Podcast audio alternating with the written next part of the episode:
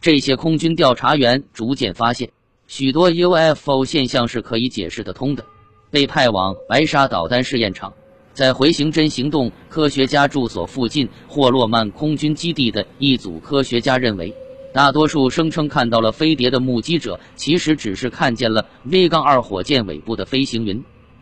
还有一些人看到的可能是流星、宇宙射线或者正在航行的飞机。另一对研究人员认为，鸟类，尤其是一群海鸥或大雁，很容易被人们误认为飞碟。然而，有关 UFO 的目击报告仍然泛滥成灾。一九九七年，中情局解密了一份有关 UFO 的报告情报研究。该报告记载，截至一九五一年。空军部门对全国境内八百至一千次目击事件进行了暗中调查，到了一九五二年底，这一数字攀升为一千九百次。负责搜集数据的官员约见了上千名公民，并且告诉他们不要向外界透露自己曾经与军方见面的消息，然后在保密协定上签上自己的名字。在过去的几十年中，这些长达七点四万页的调查报告始终不见天日。如果将它们堆积起来，足足有三十七立方英尺。然而，在每件可以解释的目击事件中，都存在着少数对于空军部门派出搜集数据却不具有按需知密权限的军官来说无法解释的现象。正是这种现象，在这些空军调查员及某些高级官员的心中播下了怀疑的种子。其中有相当一部分人后来不仅离开了政府部门。而且加入到了过去与自己势不两立的 UFO 研究专家队伍当中。最终，空军部门为国家安全委员会得出的结论是：几乎所有目击事件都与以下三种原因当中的一种或一种以上有关：集体恐慌产生的幻觉、对已知事物的错觉，或者是恶作剧。那些用以上三种原因无法解释的目击事件被逐级提交至上级部门。然后由少数具有按需知密权限的内部人士进行解读。二十世纪五十年代中期，这群人包括在托多斯·奥达伦科手下工作的中央情报局高层精英团体，他们负责将中情局 U- 杠二侦察机的航行路线与空军部门提供的不明飞行物报告进行对比。但是，无论有多少起目击事件可以进行善意的解读。发生在罗斯威尔的恶意坠机事件，始终是一切无法解释的不明飞行物现象的鼻祖。除了极少数人以外，与这架飞碟有关的一切事情必须绝对保密。如果美国民众发现了事情的真相，以及政府在应对这一事件时的所作所为，就会引起一场轩然大波。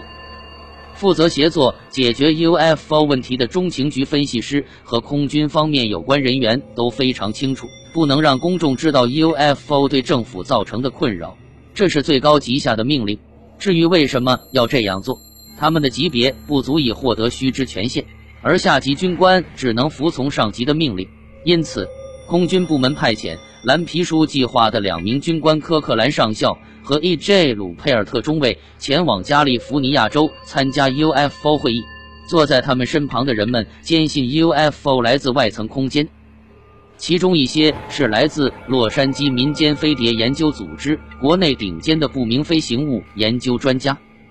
一九五二年四月二日，就在《生活》杂志关于 UFO 的独家报道发行前一周。科克兰和鲁佩尔特与当时诸多研究 UFO 的知名人士一起坐在梅费尔宾馆的会议室里。这次会议吸引了大批媒体，其中包括《时代》《生活》《洛杉矶镜报》和《哥伦比亚画报》等。这二名空军军官说，在 UFO 事件上，这些研究专家可能过滤了。为了让他们安定下来，科克兰和鲁佩尔特答应向他们透露内幕消息。作为回报，空军方面表示。他们需要丢给民间飞碟研究组织一些该组织可能感兴趣的案件，但当科学家们进一步施压，要求军方给予他们涉密权限以获取高度机密的资料时，空军部门则又开始支支吾吾了。在我看来，我们没有理由不进行合作。科克兰开始转移话题。如果我们不相互配合，我认为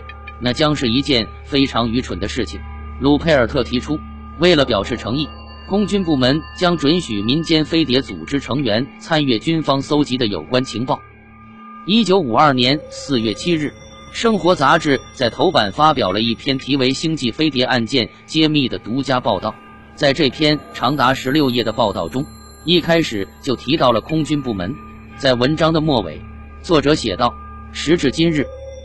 空军方面才终于承认，许多飞碟和火球的目击事件仍然无法解释。在此，本文将为您提供有关科学依据，以证明星际飞碟确实存在。”这篇报道进行了深入浅出的阐述，最后得出结论：UFO 很可能来自地外文明。但是，空军部门参加此次 UFO 会议还存在另一个原因。中情局的心理战略委员会曾敦促国家安全委员会对诸如洛杉矶民间飞碟研究组织的私人 UFO 团体进行监视。也正因为如此，中情局才经过暗中举荐。在洛杉矶举行的 UFO 会议上，安插了二名空军军官。在民间飞碟研究组织中，中央情报局最感兴趣的是一位曾经参加过回形针行动的德国科学家沃尔特·里德尔博士。坐在梅菲尔宾馆 UFO 会议室前排中央的李德尔博士是一个矛盾的结合体。当李德尔微笑时，如果凑近细看，就可以发现他的门牙是假的。他的真牙于一九四五年在德国斯德厅的盖世太保监狱里被踢掉了。里德尔曾经和佩内明德的火箭科学家维纳冯布劳恩一起，在这座监狱里被关押了好几个星期。二战期间，里德尔是希特勒 V 杠二导弹设计处的负责人。当陆军情报人员传来消息说，除了设计 V 杠二以外，里德尔博士还曾为希特勒研制过细菌弹。在盖世太保监狱看守他的美国士兵便开始对他拳脚相加。在接下来进行的严刑审讯中，里德尔丢掉了自己的门牙。第二次世界大战结束后，就像维纳冯布劳恩一样，里德尔千方百计地想要美国军方雇佣自己，只有这样，他才能够在美国继续从事火箭研究。德国的军队已经土崩瓦解，更不用说火箭研究项目了。这也就意味着里德尔已经失去了工作，而苏联人对德国恨之入骨，因此对待这些从战争中掠夺过来的科学家就像奴隶一样。对于里德尔来说，如果美国能够给予自己这个工作机会，即使丢掉自己的门牙也在所不惜。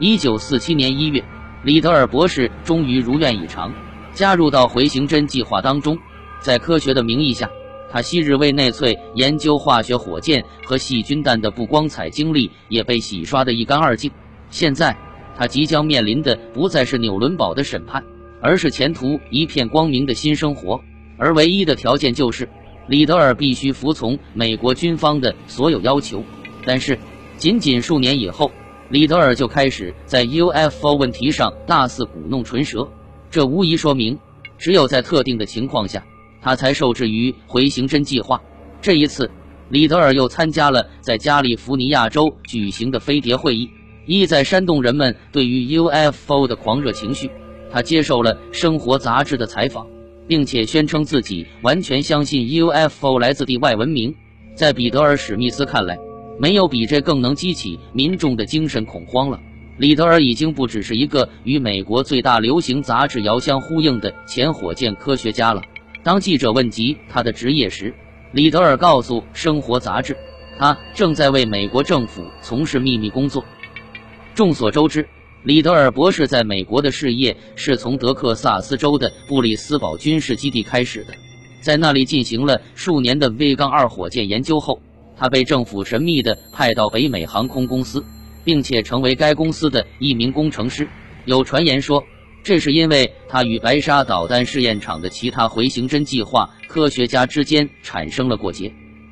当他摇身一变进入私营部门，不再需要从政府那里支领薪水后，便立即摆脱了军方的控制。显而易见，他是北美航空公司不可多得的人才，所以该公司才会让他负责火箭引擎的研究工作。然而，自从里德尔脱离政府部门的那一刻起，他就成了中情局的眼中钉、肉中刺。飞碟会议召开一年以后，中情局的特工仍在对里德尔进行秘密监视。一九五三年初，特工人员尾随里德尔来到了他在洛杉矶的课堂上。当他们获悉这位前回形针计划科学家极其热衷于 UFO 的同事准备在洛杉矶地区上演一场精心策划的恶作剧，以测试公众对于空中异常现象的普遍反应和可靠程度时，不由得感到瞠目结舌。于是，这场精心策划的恶作剧立刻被逐级上报至中央情报局，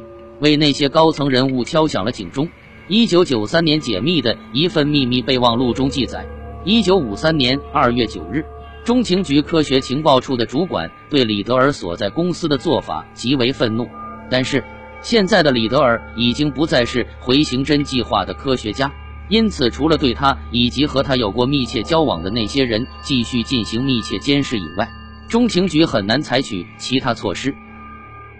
此外，中情局还秘密跟踪了李德尔一个名叫乔治 ·P· 萨顿的同事。七，萨顿既是北美航空公司的一位火箭科学家，也是一名 UFO 研究者。有一次，萨顿进行了一次题为“铁幕后的火箭”研究的演讲。中情局发现，这个飞碟研究团体对于苏联境内的 UFO 目击事件，比所有专门负责监视类似情报的特工人员掌握的信息还要多。这让他们大为震惊。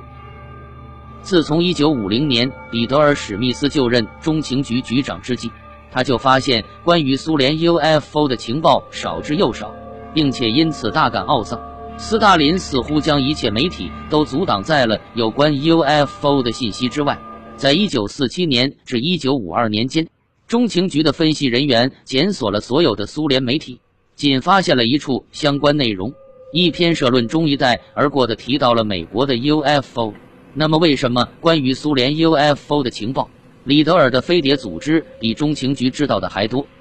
这件事情引起了中情局的高度关注。李德尔受益回形针计划中，李德尔的上级设法让李德尔规矩一些。这位上级客客气气地向李德尔博士间接暗示，要他与民间飞碟研究组织的正式成员脱离关系。但是。这位固执己见的科学家却拒绝停止自己正在从事的活动，谁也不清楚他后来的下场如何。至于李德尔和他那些热衷于 UFO 的同事是否成功的实施了这场恶作剧，以及他们是如何不受约束的搜集铁幕后苏联 UFO 和火箭有关信息的，都被封存进了回形针计划李德尔的档案中，其中大多数资料在时隔五十余载后仍然没有解密。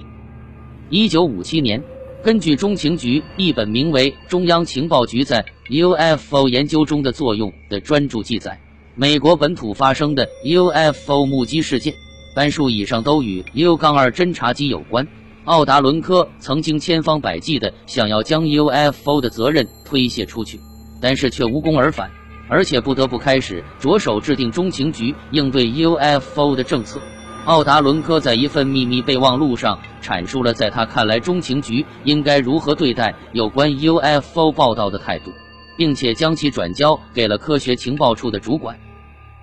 保存现有的 UFO 档案，维持现有对不明飞行物目击事件的了解，否认中情局保存了有关 UFO 的现有档案，并宣称该项目从未启动。分清可以通过 U- 杠二解释的 UFO 现象与无法解释的 UFO 现象，将那些可以辨识以及可以解释的现象同那些真正属于不明飞行物范畴的现象分离开来。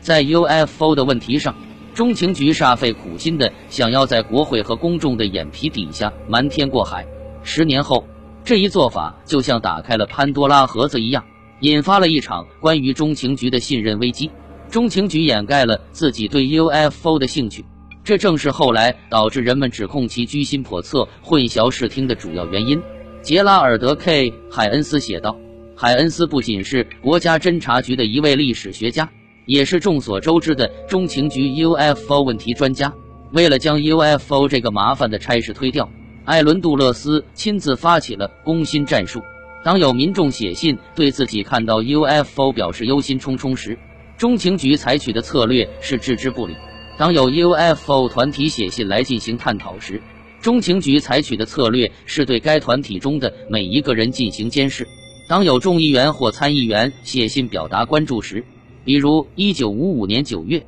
俄亥俄州众议员戈登谢勒曾经致函杜勒斯，中情局采取的策略是由杜勒斯局长亲笔书写了一张措辞客气的便条，解释 UFO 属于执法问题，而这是中情局不便干涉的领域。毫无疑问，这张便条将艾伦·杜勒斯盛气凌人的态度体现得淋漓尽致，但是却被 UFO 的爱好者们视作珍宝，因为在他们看来，这正是中情局试图掩盖外星飞碟存在的罪证。无论中情局的上述策略是真是假，事实证明，公众对于 UFO 的痴迷程度远比中情局预想的要强大的多。对于这些在天空中疾驰而过的神秘物体，普通民众远远无法获得足够的信息。随着他们了解的信息越多，他们的好奇心变得越发强烈，而他们不解的问题也越来越多。很快，美国民众就开始相信。中央情报局一定在隐瞒着什么事情，而这种猜测当然不是无中生有。